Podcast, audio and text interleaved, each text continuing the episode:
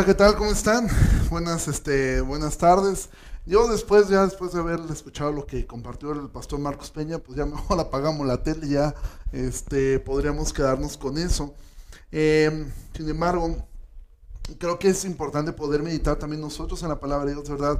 Eh, me agradecemos muchísimo por la vida del pastor Marcos, eh, que es, de verdad es alguien que, que, ama mucho la iglesia, que igual nosotros como iglesia le, amamos mucho. Él le envía saludos y, de verdad ha sido una bendición el poder tener esta relación de amistad con, con la iglesia bíblica del Señor Jesucristo.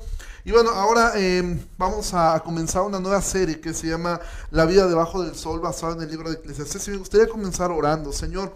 Gracias por esta tarde, gracias porque nos permites estos medios para podernos reunir, gracias porque eres bueno, eres misericordioso y Señor, entendemos que como escuchamos hace rato, a nosotros como creyentes no nos luce el, tener el mismo, el, la misma miedo, el mismo terror que, que el mundo tiene, que no tiene esperanza. Ayúdanos a poder mirar, Señor, que la vida debajo del sol así es.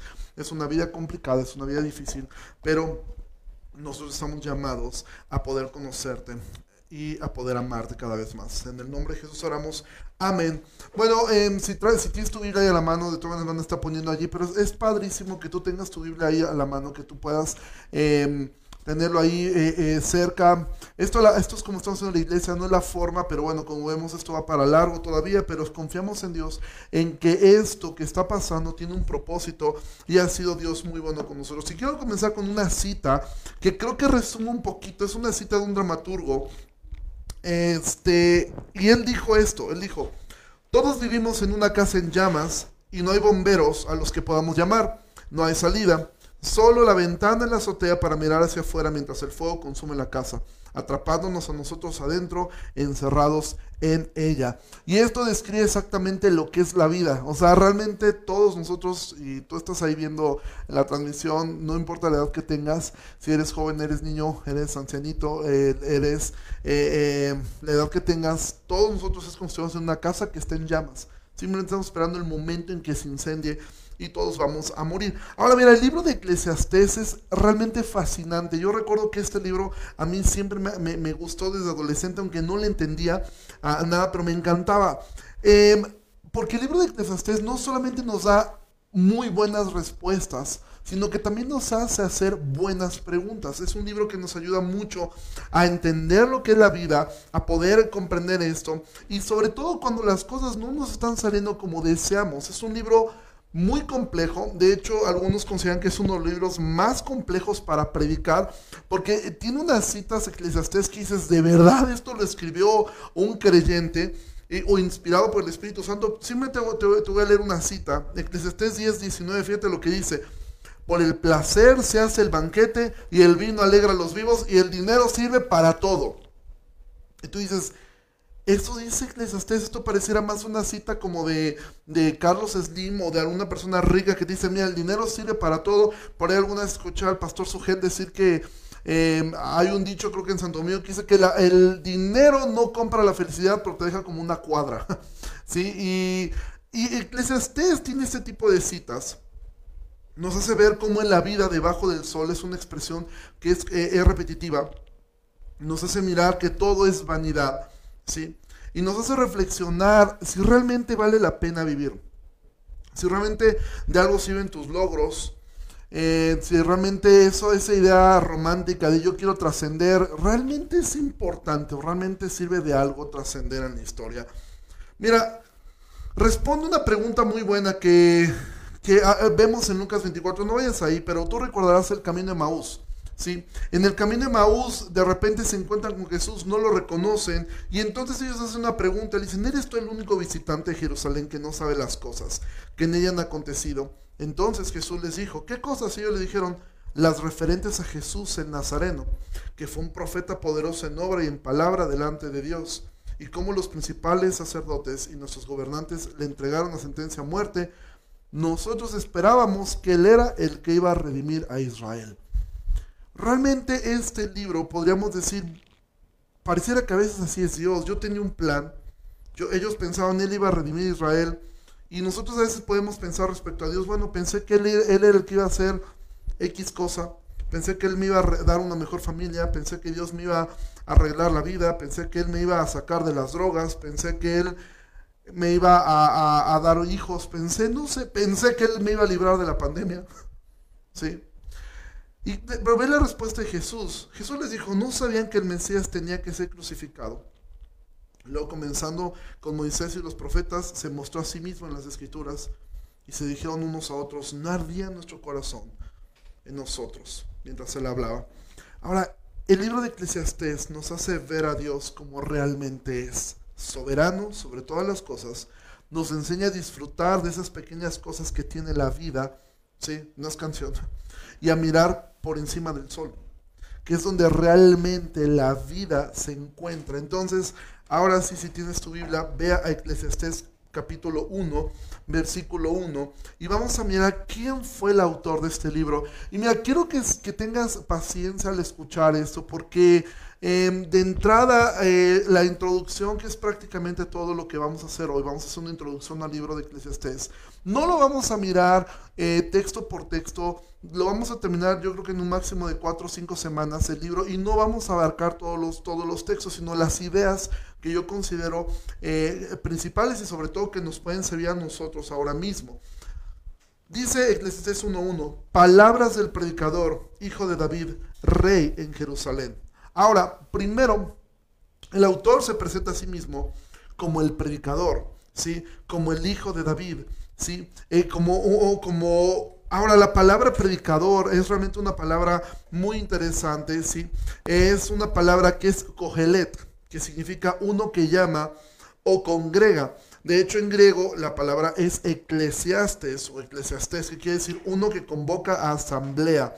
Entonces, realmente es Salomón, que es quien creemos que fue que el escritor de este libro, todo indica que fue él, eh, fue el hombre, dice la Biblia que fue el hombre más sabio que vivió sobre la tierra, fue lo que él pidió cuando Dios le dice, ¿qué quieres? Ahora tú imagínate que Dios te hiciera esa pregunta a ti, ¿qué sería lo que tú pedirías? Bueno, Salomón no pidió eh, cualquier trivialidad. Salomón dijo, yo quiero ser el hombre más sabio del mundo. Sin embargo, sabemos que Salomón, su corazón en algún momento fue desviado. Salomón tuvo la mínima cantidad de mil mujeres en su vida. Realmente eh, es increíble pensar cómo, cómo, cómo logró eh, tener a mil mujeres. Sin embargo, eso desvió su corazón. Sin embargo, bueno, él, él, él, él, realmente sabía del tema de las mujeres. O sea, realmente Salomón sí podía hablar de este tema. Fue inmensamente rico. Y aunque en los libros donde se narra su vida, en Reyes, este, en Crónicas, no vemos em, un arrepentimiento en él, Eclesiastés es muy probable que sea este testimonio del arrepentimiento, porque mira, Salomón logró lo que muchos hoy definirán como éxito. Él tuvo fama, tuvo poder, tuvo dinero, que son como que las metas principales de cualquier persona incrédula. Él, eh, la gente viajaba para escuchar a Salomón. ¿Sí? La gente viajaba de lejos, tenía poder, él dominó completamente eh, eh, eh, su mundo conocido, él nunca tuvo problemas de guerras, él nunca realmente era un hombre tan sabio que dominó y dinero, tenía la cantidad de dinero que no te puedes imaginar. Sin embargo, ya que Salomón se presenta, Salomón va directo al grano. En, su libro. Y a mí por eso creo que me gusta tanto Eclesiastés. Alguna vez en una de las transmisiones yo comentaba que a mí nunca me han gustado las introducciones. Es algo que me aburre, es algo como que a mí como no me gusta. En la música, en el jazz es muy común hacer introducciones largas, tenues. A mí siempre me aburría eso. A mí me gusta como que llega al grano. Cuando veo una película me aburren las introducciones. Si veo una película de superhéroes me choca que me cuenten la historia de cómo se convirtió en él. Yo ya lo quiero ver en acción. Y algo que me gusta mucho de Eclesiastés es que Eclesiastés en el versículo 2 ya te da la primera conclusión del libro. versículo 2. Vanidad de vanidades, dijo el predicador. Vanidad de vanidades. Todo es vanidad. Entonces, ¿y por qué tanta repetición de la palabra? Bueno, esta es la forma judía cuando querían hacer énfasis sobre una idea. Salomón tiene dos conclusiones en el libro de Eclesiastés. Esta es la primera conclusión del libro. Todo es vanidad. ¿Sí? La palabra vanidad en hebreo es una palabra que es hebel, que significa básicamente vapor o humo. Y es una palabra que en el libro de Eclesiastés la vamos a encontrar más de 30 veces. ¿sí? Eh, de hecho, los siguientes dos domingos vamos a aplicarnos a mirar por lo menos las 10 cosas principales que Salomón llama como vanidad, para poder es, ver esto, cómo es que Salomón considera como Hebel, como humo, todas las cosas.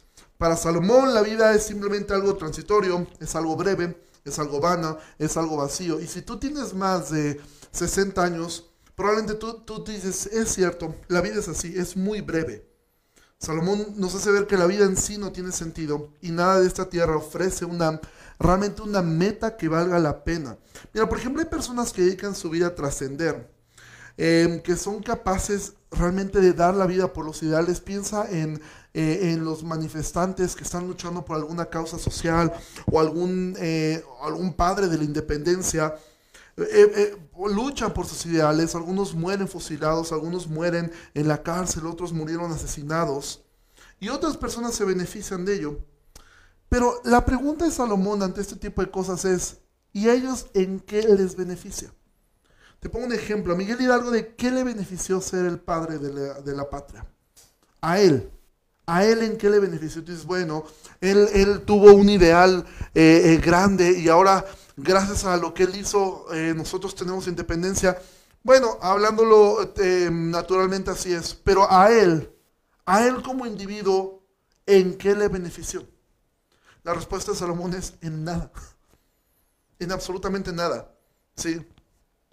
Si la vida termina aquí, si no hay más allá, o si se es incrédulo, no tiene ningún sentido dar la vida por otra persona o morir defendiendo ideales. Y Salomón entonces nos da su primera conclusión. Todo es humo. Toda la vida es humo. Y a partir de ahora yo voy a comenzar a mirar el texto y yo te pido, por favor, note, si tú dijiste, bueno, ¿y ahora por qué comenzamos con una, con una cortinilla de entrada eh, como con tanta fuerza? Eh, por ahí el video que, que hicimos se perdió, lo vamos a subir después. Porque la idea de esto es que esto nos anime. Pero al mismo tiempo es como el Evangelio. Para que pueda brillar la luz, primero tenemos que entender en la oscuridad en la cual estamos. Entonces Salomón, inspirado por el Espíritu Santo, primero nos hace ver lo horrible realmente y, vano que es la vida, para después enseñar cómo es que nosotros podemos disfrutar de esta vida y sobre todo nos hace ver que la vida tiene que tener más sentido de lo que nosotros vivimos acá. Porque date ahora cuenta la primera pregunta que Salomón está haciendo, versículo 3. ¿Qué provecho tiene el hombre de todo su trabajo con que se afana debajo del sol? Ahora, qué increíble pregunta de Salomón. El mismo autor que en Proverbios nos anima a considerar a la hormiga e imitarle en su diligencia, que dice, oh perezoso, y que hay tanta eh, ánimo a decir, ponte a chambear, ponte a jalar, ponte a hacer algo.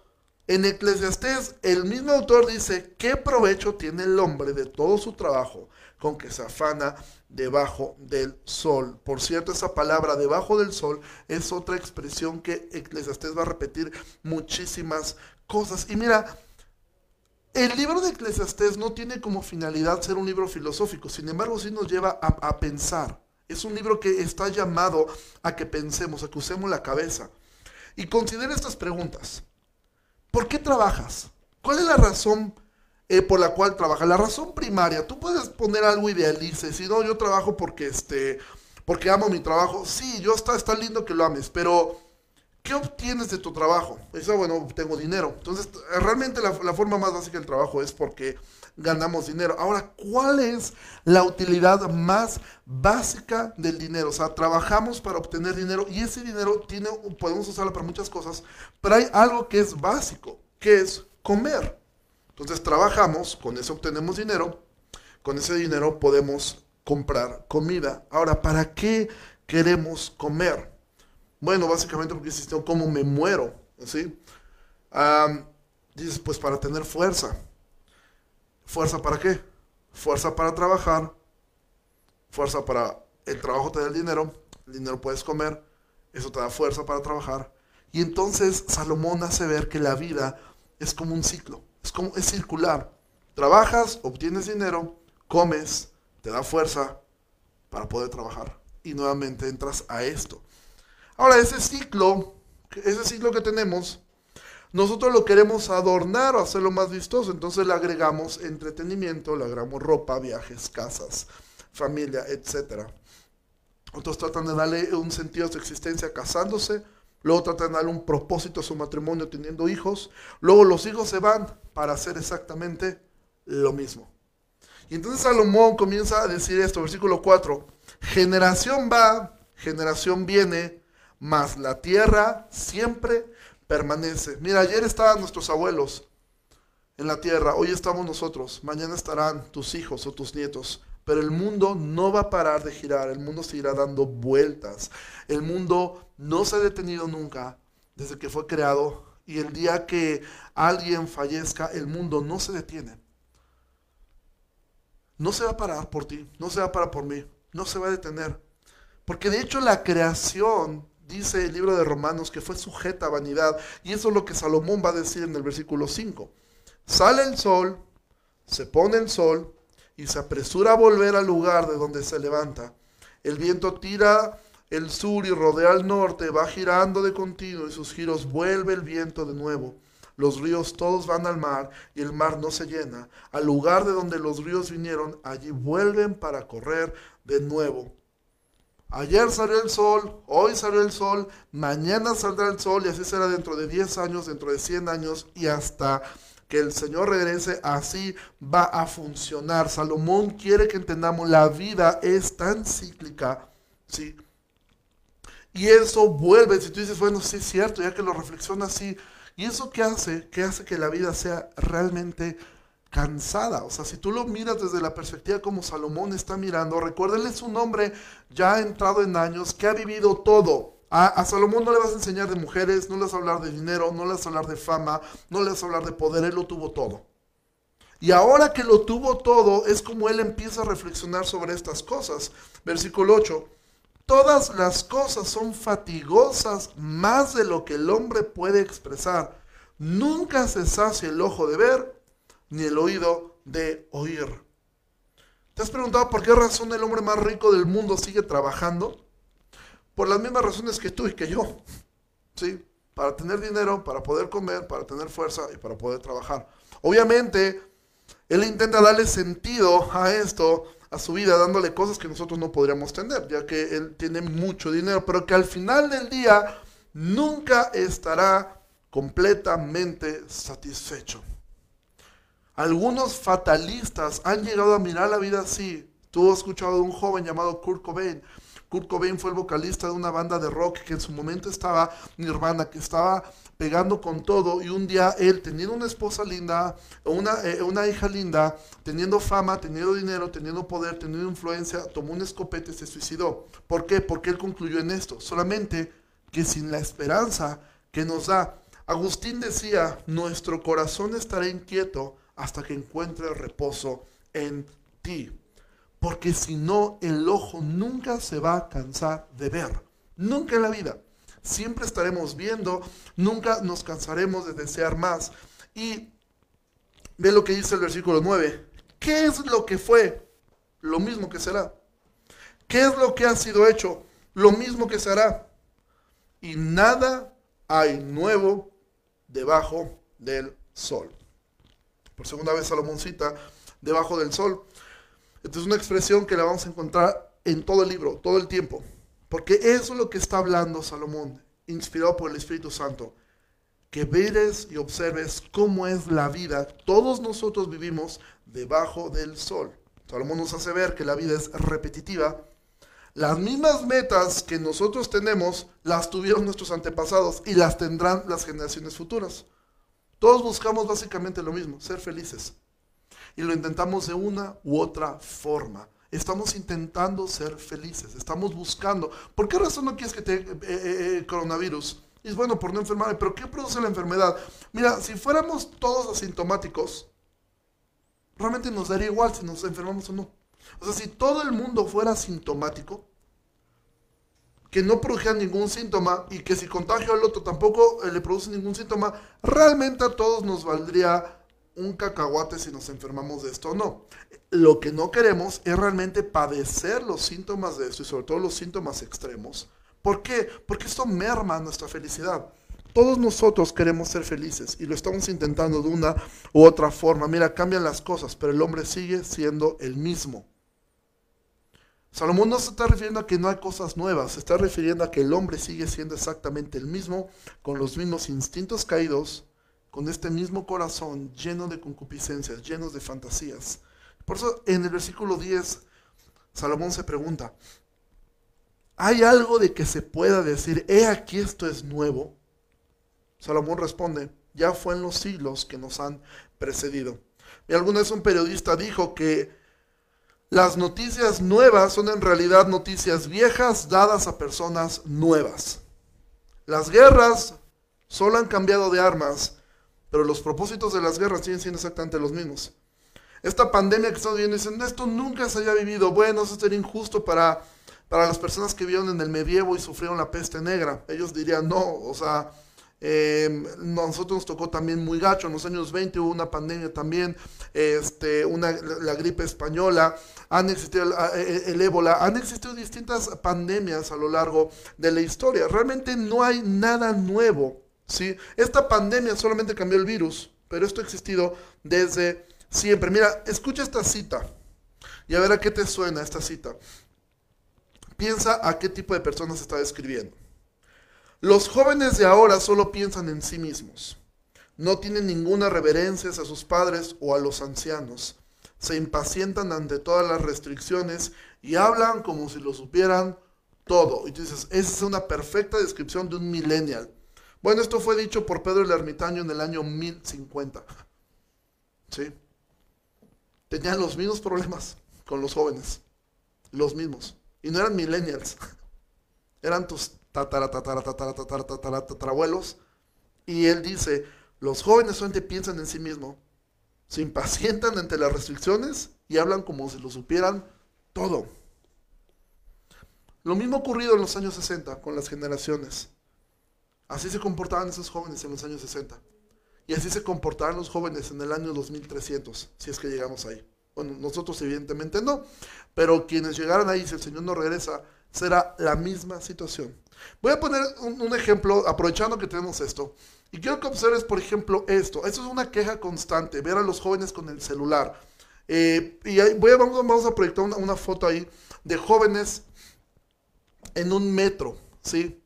Y como los puedes observar allí, ahí están metidos los jóvenes pegados al teléfono. dices, ¿Cómo es posible? Y mucha gente dice, ¿cómo es posible que estén pegados ahí al celular? Em, no hacen otra cosa más que estar ahí pegados. Eh, y alguien dijo alguna vez, esto no pasaba en nuestros tiempos. Es que el celular nos vino a robar la atención, nos vino a robar la comunicación en familia.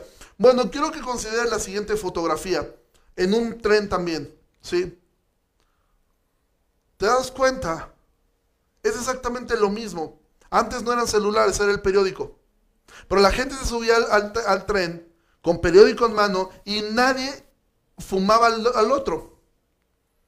Ahora son tablets, ahora son eh, eh, eh, dispositivos. Pero el corazón del hombre es exactamente lo mismo.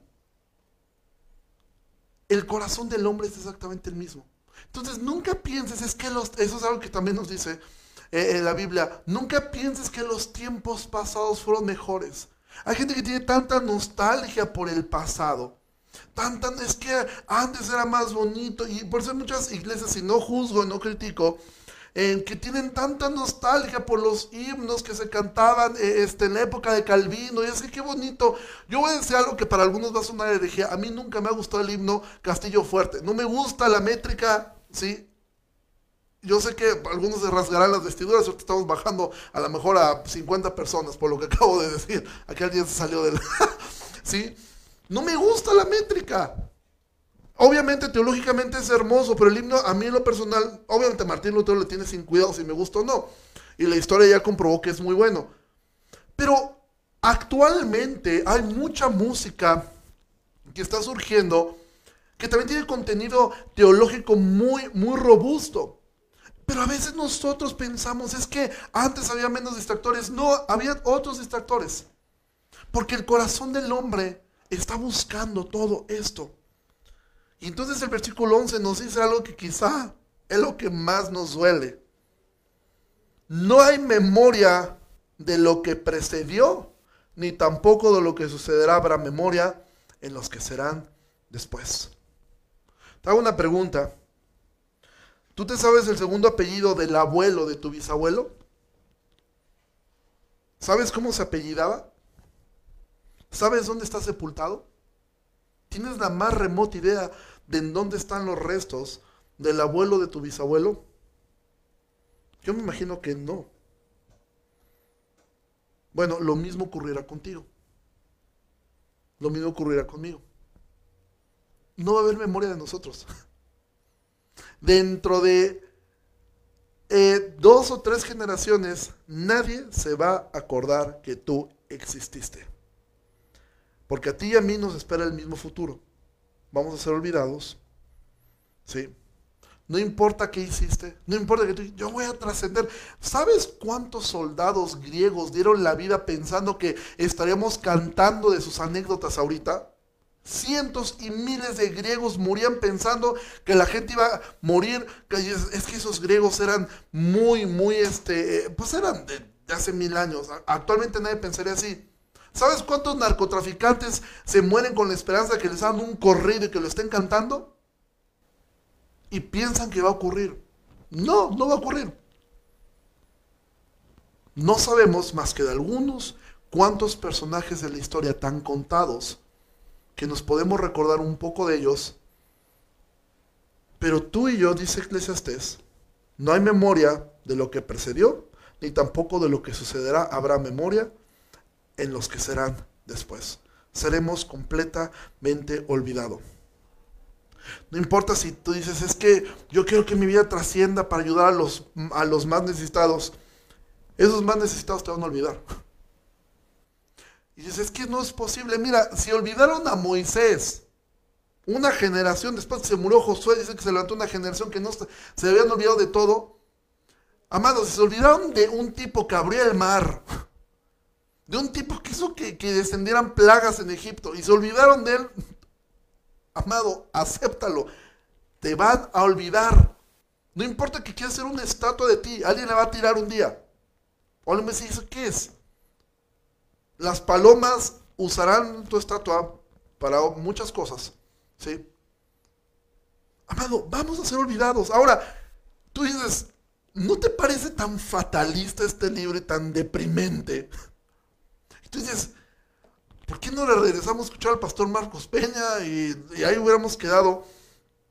Dices, qué ánimo de predicar un libro tan triste, tan trágico, tan gris, en medio de una pandemia cuando lo que más necesitamos es ánimo. Y de hecho eso es lo que yo quiero lograr y eso es la, esa es la razón por la cual está aquí. Considera lo que dice Pablo en Timoteo 3:16. Dice, toda la escritura, incluida Eclesiastés, es inspirado por Dios y útil para redarguir, para corregir, para instruir, para enseñar, para redarguir, para corregir, para instruir en justicia, a fin de que el hombre de Dios sea perfecto, enteramente preparado para toda buena obra. Entonces, todos los libros de la Biblia son útiles para enseñarnos, para redarguirnos, para corregirnos y para instruirnos. Y Eclesiastés no es la excepción. ¿sí? Mira cómo termina el capítulo 1. Eclesiastés 1 del 12 al 18. Yo el predicador fui rey sobre Israel en Jerusalén. Y di mi corazón a inquirir y a buscar con sabiduría sobre todo lo que se hace debajo del, sol, del cielo. Este penoso trabajo dio Dios a los hijos de los hombres para que se ocupen en él. Miré todas las obras que se hacen debajo del sol, y aquí todo ello es vanidad y aflicción de espíritu. Lo torcido no se puede enderezar, y lo incompleto no puede contarse. Hablé yo en mi corazón diciendo, he aquí yo me he engrandecido y he crecido en sabiduría sobre todos los que fueron antes de mí en Jerusalén, y mi corazón ha percibido mucha sabiduría y ciencia, y dediqué mi corazón a conocer la sabiduría y también entender las locuras y los desvaríos. Conocí aún esto era aflicción de espíritu, porque en la mucha sabiduría hay mucha molestia, y quien añade ciencia añade dolor. Entonces Salomón deja en claro algo al final.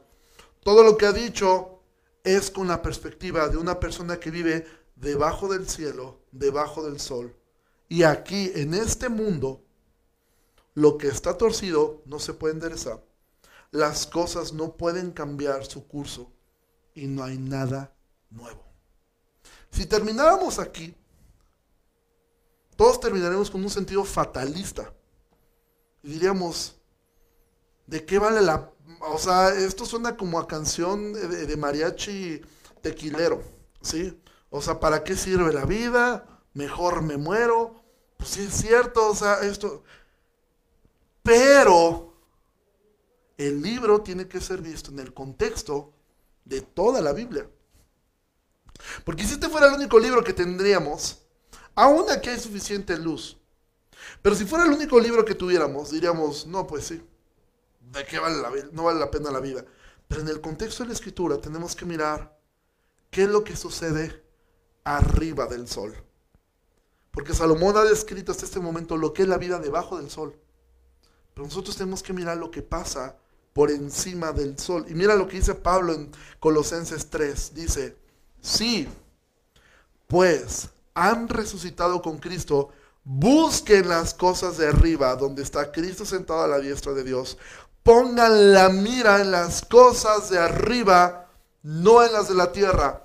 Es como si Pablo pensando, o, eh, Pablo conocía Eclesiastés, y entonces el Espíritu Santo que inspiró el libro de Eclesiastés dice, ok, ya vieron cómo es la vida aquí abajo, ya vieron que es gris, ya vieron que hagan lo que hagas, te van a olvidar, que en este lugar aquí abajo lo torcido no se puede enderezar.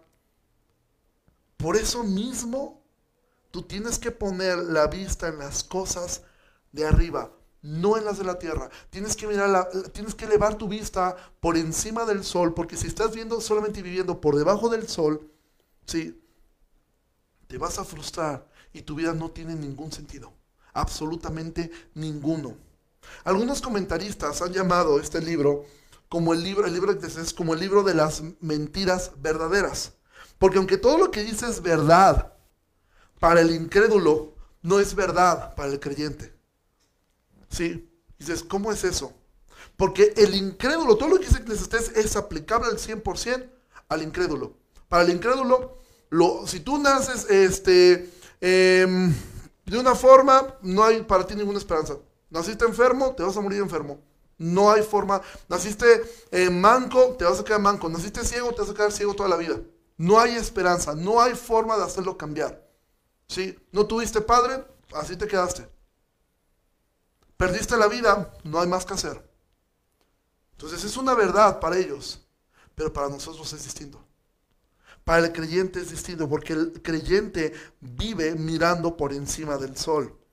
Fíjate lo que eh, eh, Salomón ha dicho, que lo torcido no se puede enderezar. Pero date cuenta de lo que dice Dios. Isaías 45.2. Eso es lo que le dijo a Ciro. Dice, yo iré delante de ti y enderezaré los lugares torcidos. Quebrantaré puertas de bronce y cerrojos de hierro. Haré pedazos. Es decir, sí, la vida acá, lo que está torcido no se puede enderezar. Pero Dios tiene el poder de enderezar lo torcido. Ejemplo, nosotros. Salomón dice que no hay nada nuevo debajo del sol. Y para el incrédulo así es. La vida es monótona, no tiene sentido. Todo lo que hace será olvidado y de nada le servirá.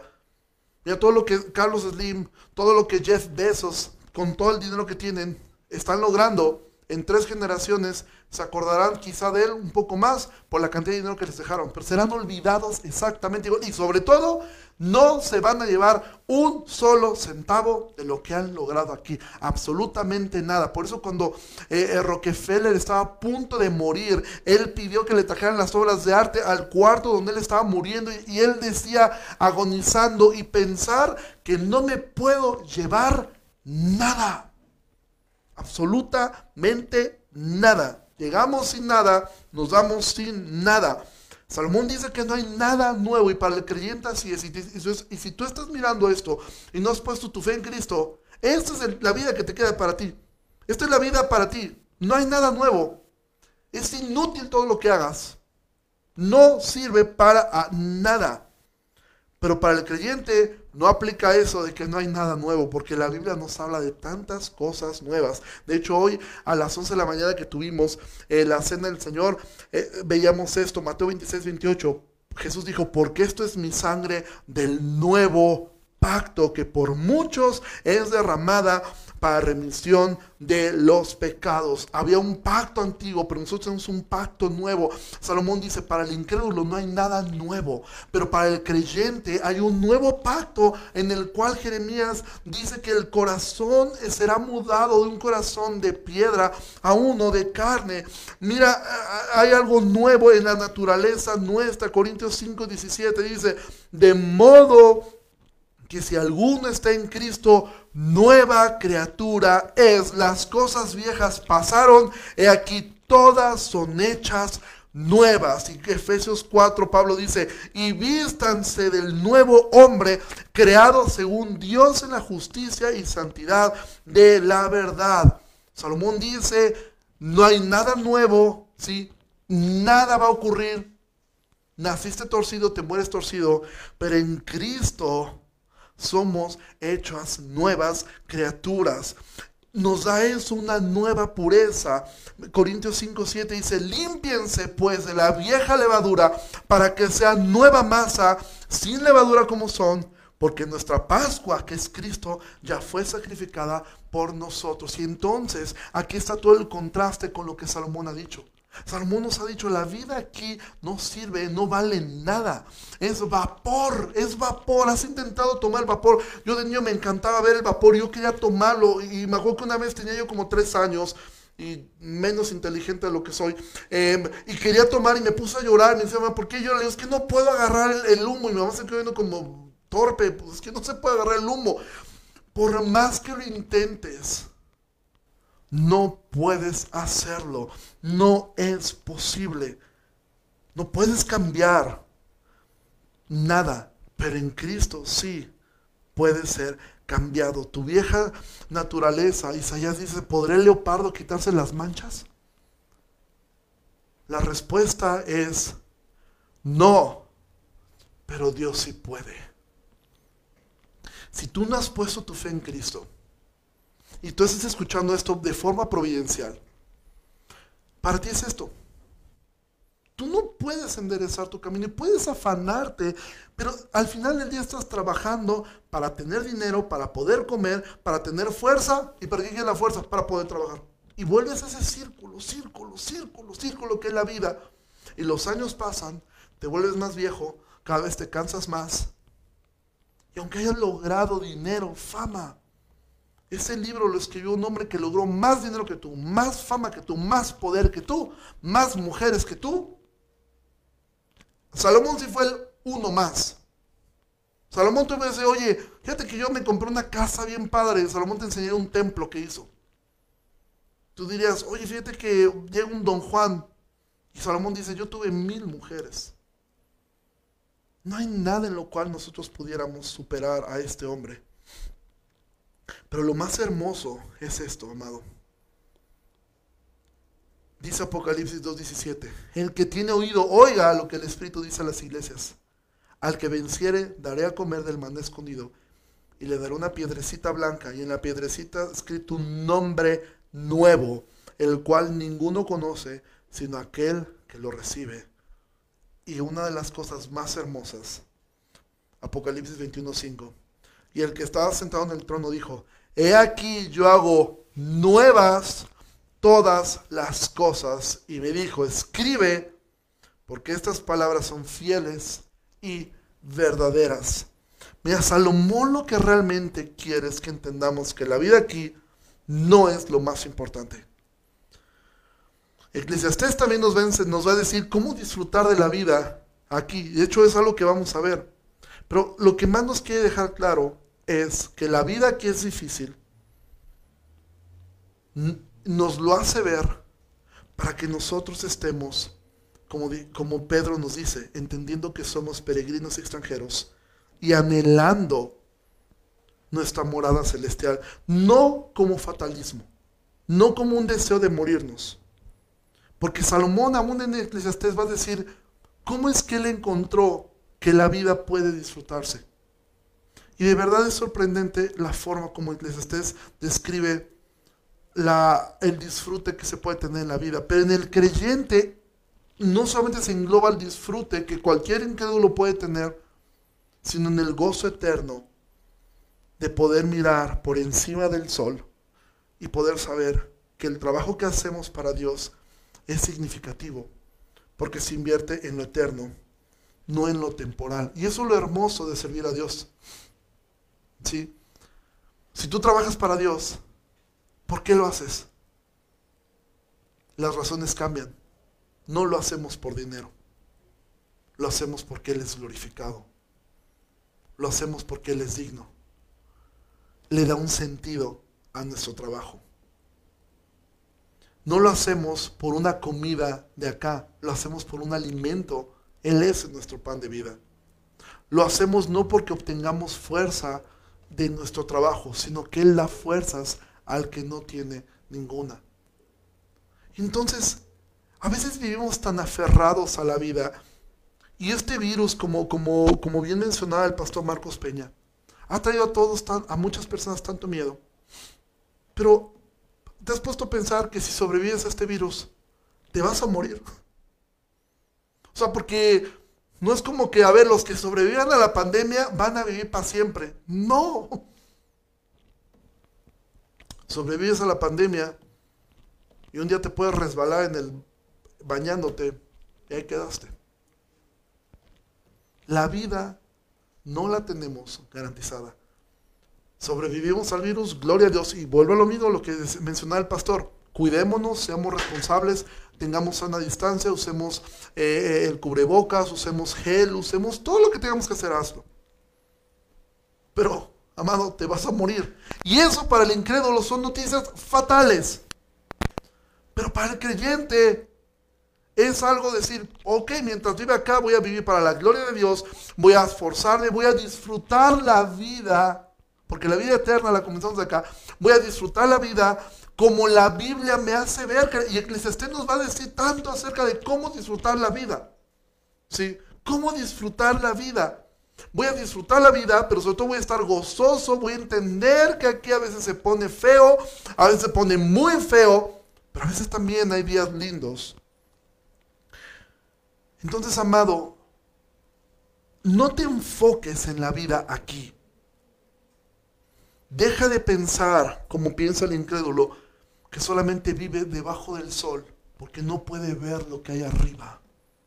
Pero nosotros, los hijos de Dios, podemos ver lo que hay por encima del sol, lo que hay después de todo esto. Mira, las siguientes semanas vamos a mirar lo que les llama vanidad, Jebel. Vamos a mirar durante dos semanas diez cosas que por lo menos Salomón llama vanidad que son cosas que todos hacemos. Y al final vamos a poder mirar cómo es que la Biblia, cómo es que Eclesiastés nos enseña a disfrutar la vida y miraremos la segunda conclusión del libro. La primera conclusión del libro es todo vanidad de vanidades. Todo es vanidad. Jebel, Jebel, humo, vapor. Santiago lo dirá así también. La vida es como un vapor que aparece y luego desaparece. Pero para nosotros que estamos viendo o debemos estar mirando por encima del sol, para nosotros hay una esperanza enorme, enorme, en la cual podemos nosotros encontrar un deleite gigantesco en saber, Dios está conmigo. Esto que estoy viviendo me hace ver que sí es cierto, la vida es tan simple y solamente Dios puede darle sentido a la existencia. Solamente Jesús puede darle sentido a nuestra existencia.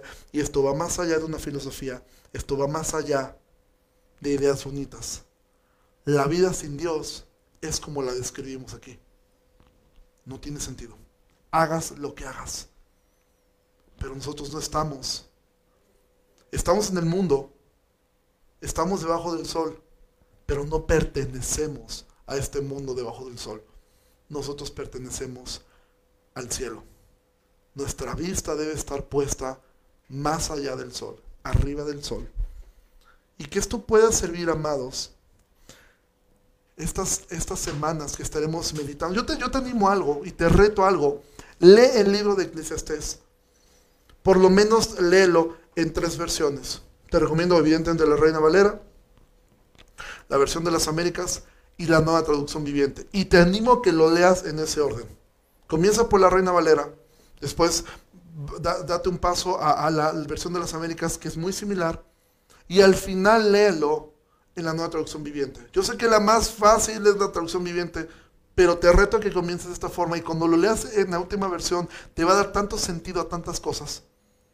Ora para poderte sentar como si te sentaras con Salomón, con un hombre anciano que tiene cicatrices también por sus errores, que tiene en sus hombros el peso de saber que cuando él muera, el reino que su padre heredó, que le heredó a él, sería dividido. Porque no crees que Salomón no tuvo consecuencias, sí las tuvo. El ver a su pequeño hijo Roboam ya hecho un hombre y saber, el reino será dividido bajo su reino por mi consecuencia. Un hombre que lo tuvo todo, que fue sabio, que fue rico, que fue famoso, que tuvo todos los placeres de este mundo. Siéntate con él, con un anciano, que te va a decir, la vida aquí no vale la pena, pero es como si te tomara de la barbilla y te dijera, mira hacia arriba, ve a Cristo porque Él es lo único que le da sentido a la existencia del hombre. Y eso es lo que tú y yo tenemos, amados. Vamos a orar. Señor, tantas gracias por tu palabra, gracias por este libro extraordinario, hermoso, complejo, que has puesto en la Biblia.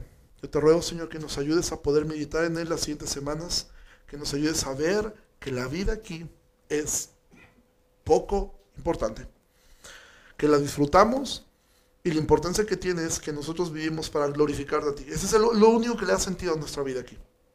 Que tú eres glorificado a través de nosotros.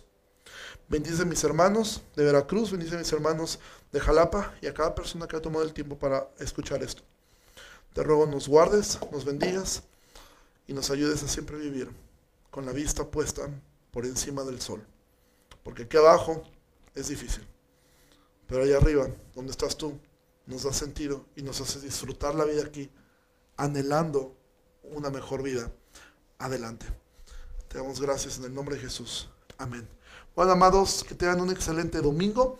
Eh, pásenla bien, disfruten de, de, su tarde, que esto te haya animado, medita durante la semana sobre esto. Por ahí vamos a subir el video que no se pudo subir de este de la cortinilla, que el video que hicimos para, para esta serie de, de y agradecer muchísimo a los que apoyaron, en especial a, al pastor Jorge Meléndez de Iglesia La Roca de Chihuahua, que prestó su voz de Chihuahua.